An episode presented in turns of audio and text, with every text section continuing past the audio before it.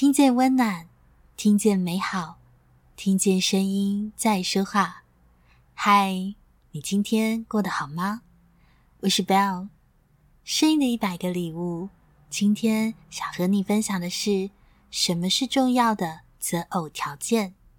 最近看了一篇文章和研究行为科学脱单指南一书，今天想就这两篇的观点和大家分享，给大家参考。大多数人挑选配偶时用的是什么样的标准？洛杉矶加大塔克博士从一般人挑出三千四百零七人进行大规模的研究，受访者的年纪在十八岁到五十五岁之间，研究他们用来择偶的标准。所发现的成果提呈在一九九七年美国心理学会的全国大会。塔克博士发现，一般的男人比较重视外貌，更胜于其他。像是标准收入，指的是薪资及赚钱的潜力，重要性排第二，仅次于容貌。拿这些发现与研究千万富翁的男性成果相比，后者表示有助于他们婚姻成功的因素是诚实、负责、爱人、能干、能从旁协助。因此，若你娶一个有魅力、高收入的女性，但她不诚实、不负责任、不爱人、不能干，又不爱帮忙，你的婚姻应该不会成功。博士的研究另外找出一般女性择偶最重要的标准，薪资及赚钱潜力排行最高，远比容貌、教育或职业来的重要。另外，女性富豪择偶标准也与之呈现鲜明的差异。这些女富豪大多提到配偶是诚实的、聪明、极有野心，这些对于婚姻持久之重要性要大于收入或者是赚钱的潜力。塔克博士说：“对另一半赚钱贡献度满不满意，与你对婚姻的感受，觉得这段婚姻要不要维持下去，实在有强烈的关联。”另外，他发现不分男女。都会考虑与失业配偶离婚，这种态度与目前是千万富翁或者有可能发大财的伴侣相比，呈一百八十度的对立。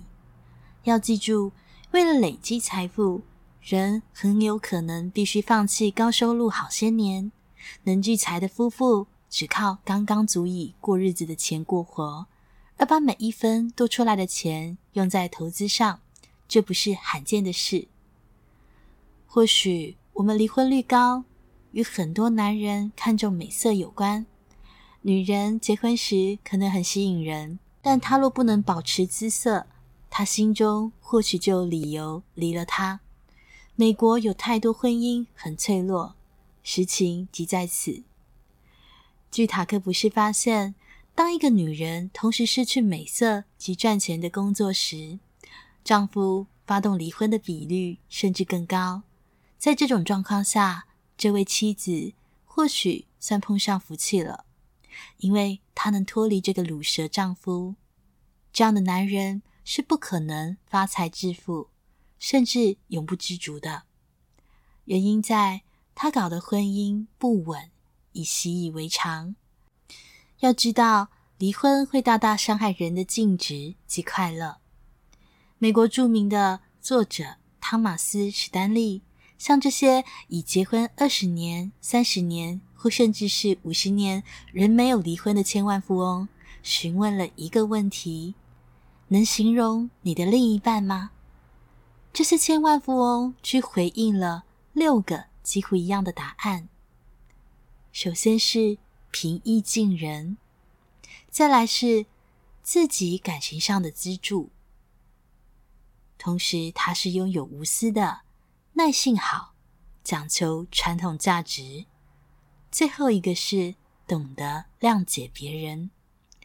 若拿这些研究和千万富翁的男性成果相比，就明白千万富翁为何婚姻更长久，全因为他们重视的更多是内在。美好的关系是建构出来的结果，而非缘分降临的巧遇。一开始提到的哈佛 Google 行为学的脱单指南，它是结合心理学与行为科学研究，去认清一些自身的盲点，到如何顺利脱单又能稳定交往，是非常有趣的一本书。今天想就书里特别谈到的六个重要的择偶特质，和大家分享。如果你想找到人生伴侣，请找拥有以下特质的对象：第一，情绪稳定、心地善良的伴侣。心理学家田代在著作《从此幸福快乐的爱情真相》在里头分析关于择偶条件的既有条件，发现情绪稳定和心地善良是两个最重要但却最不受重视的特质。根据田代的定义。情绪稳定指的是自我控制，不被愤怒或冲动所左右。两人的情绪稳定度越高，感情关系的满意度和稳定度就越高。二零一七年的一场 TEDx 演讲上，田代说：“心地善良的伴侣很棒，他们拥有雅量又有同情心，愿意支持你。心地善良和情绪稳定的人会关怀、同情他们的伴侣。”根据约翰和朱莉·高特曼的研究，关怀和同情是成长的长期关系关键。若要评估对方心地是否善良，请注意他们如何对待与他们没有利害关系的人。他们对餐厅服务生好吗？坐捷运时会让位吗？对还没有上手新进的组员有耐心吗？对朋友和父母有同情心吗？若要评估对方情绪是否稳定，请注意他们如何面对高压情境。他们会慌张失措，还是镇定处理？面对各种情境的方式，是判断伴侣情绪稳不稳定的指标。他们会仔细思考后应对，还是冲动做出反应？作者在对客户解释这个概念时，喜欢引用纳粹大屠杀幸存者兼著名精神科的医师。维克多·法兰克写的一段话：遇到刺激和做出回应之间存在一个空间，在这个空间之内，我们有权选择我们的回应。这正是成长和自由的所在。情绪稳定的人会善加利用这个空间。第二个，拥有忠诚心的伴侣。人生顺遂的时候，酒肉朋友与你同在，但你需要协助时，他们却忘记你的手机号码。在某些情况下，有酒肉朋友很好，但酒肉伴侣就不好了。请找一个能够同甘共苦的伴侣，有忠诚心是关键。作者说，他经常想起他的姐姐，他的姐姐在婚礼上说过一段话，这段话。取自于肿瘤科医生所写的文章，标题为“他会不会帮你拎包包？”他观察几千对经历危机的情侣后，体悟到感情关系的关键。他说：“我很荣幸能观察这些情侣，但缺点是我看到单身的女性朋友，她们放在线上交友平台征友启事时，会不禁皱眉。”上面写的是，要喜欢在日落时分的海滩上散步，要喜欢猫、法国料理、划独木舟、旅行。我在寻找钓鱼伙伴，要会弄鱼饵。这些启示令我不禁向站上肿瘤科医师的讲台，大声宣告：寻找拥有高级钓竿的朋友，在短期而言或许很棒。但你们应该去找一个会在癌症诊所帮你拎包包的人。他的姐姐找到一位当有需要时随时都能够帮他拎包包的男人。换言之，她的丈夫会做她的后盾，在她低潮时照顾她。所以，请找有忠诚心的人，找一个无论是你赢得产业大奖。还是进了癌症病房，都会陪伴你的人。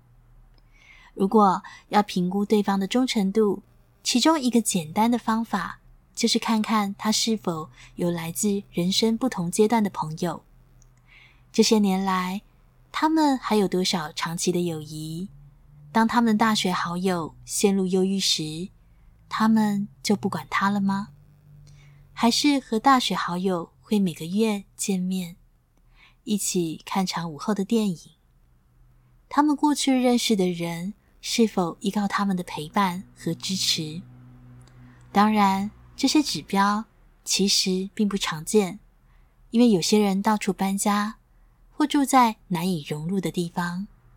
但总体而言，长期友谊是判断有没有忠诚心的指标。第三个，拥有成长型思维的伴侣。史丹佛大学心理学家卡罗德威克研究成长型和固定型的思维数十年。拥有成长型思维的人认为他们可以提升自己的智力和技能。他们喜欢学习，以挑战为向前迈进的动机，把失败当作提升能力的理由。他们个性坚韧，并且勇于承担风险。然而，具有固定思维的人恰恰相反，他们认为才华和智力是先天决定的。觉得承担风险做事可能只是自取其辱，所以请找一位具有成长型思维的伴侣，因为人生必然会遇到问题。遇到问题时，理想的伴侣会面对问题，而非什么都不做。具有成长型思维的人更有可能会花心思改善感情关系，而不是假设问题无法解决，最后放弃离开。所以，要判断对方是否具有成长型思维，可以根据以下面临的情况来判断。当他们面临挑战时，固定型思维的人会避免挑战；成长型思维，他会迎接挑战。遇到挫折，固定型思维会放弃，成长型思维会坚持。对学习新技能的看法，固定型思维。他会认为只是在自取其辱，成长型思维会认为这是成长的机会。在面对他人成就的时候，固定型思维会感到威胁，成长型思维会感到受启发。在自我对话大声批评的时候，固定型思维会觉得谴责自己，成长型思维会体谅自己。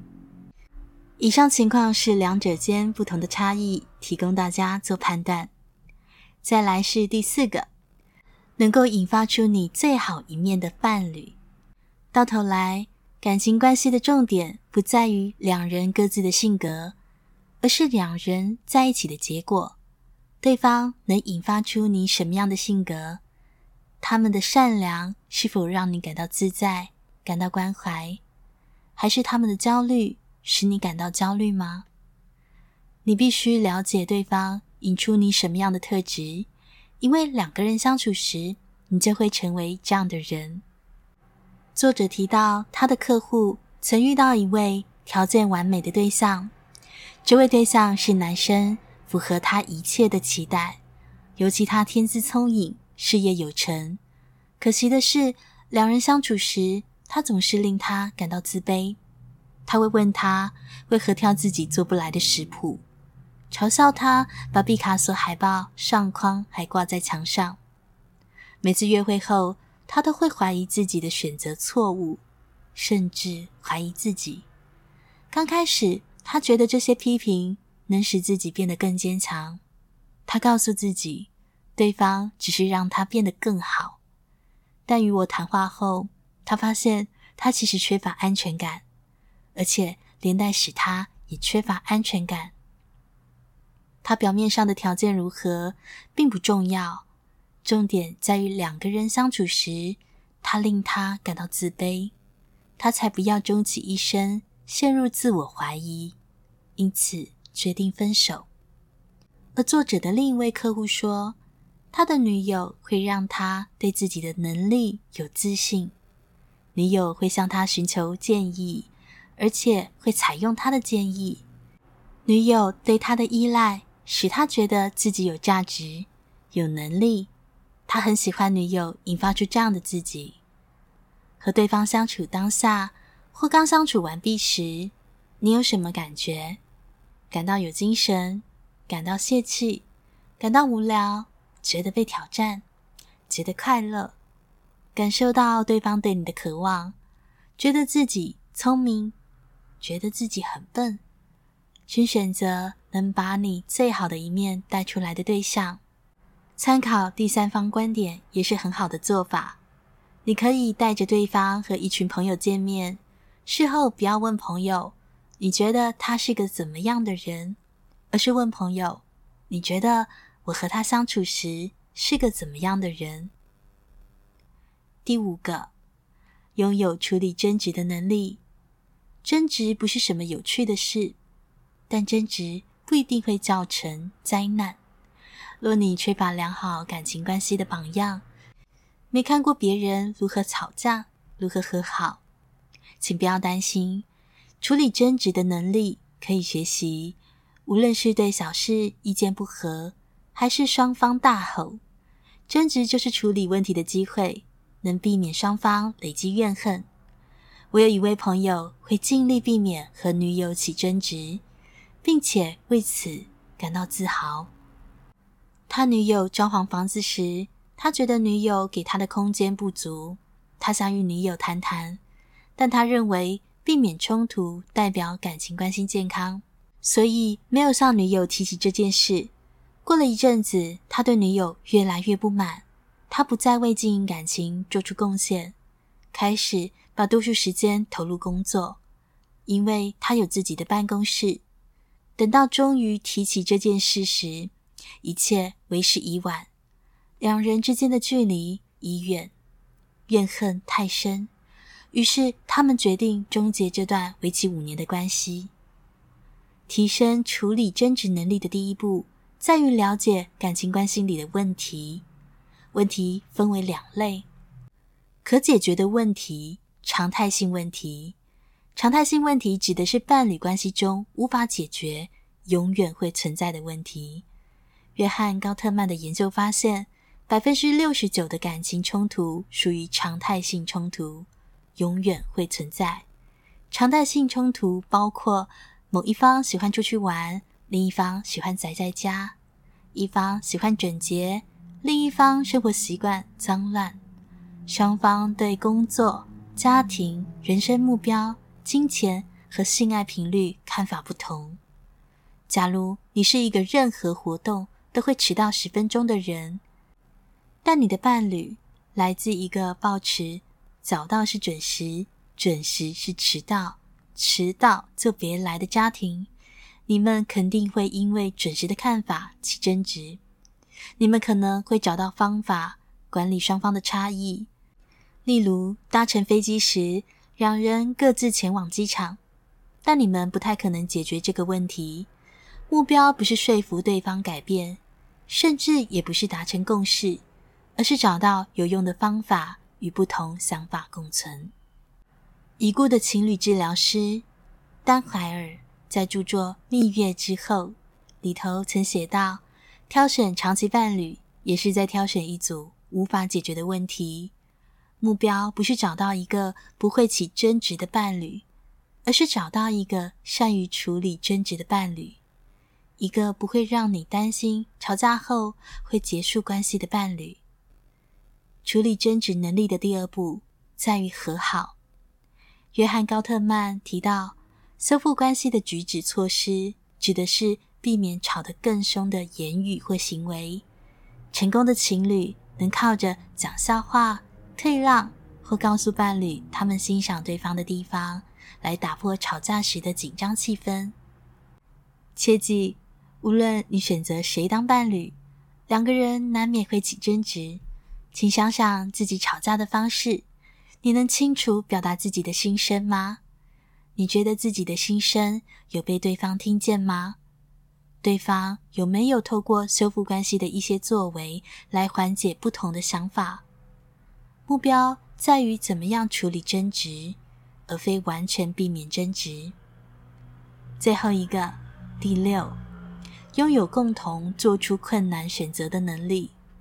你和伴侣一定会面临困难的选择。若你破天荒录取一份外地的工作职位，该怎么办？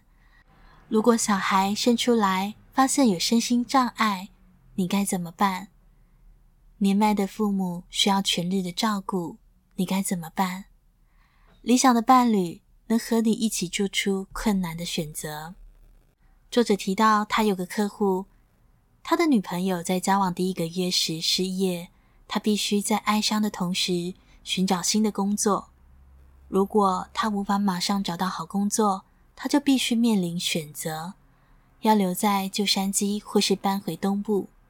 虽然这件事很棘手，但他的客户说，在协助女友做出困难选择的过程中，他发现两人能共同面对挑战。这个过程虽然辛苦，但也凸显两个人的契合，进而强化感情关系。首次正式约会后两周，我传了一则充满怒气的讯息给他，因为我不爽他对我说的一件事。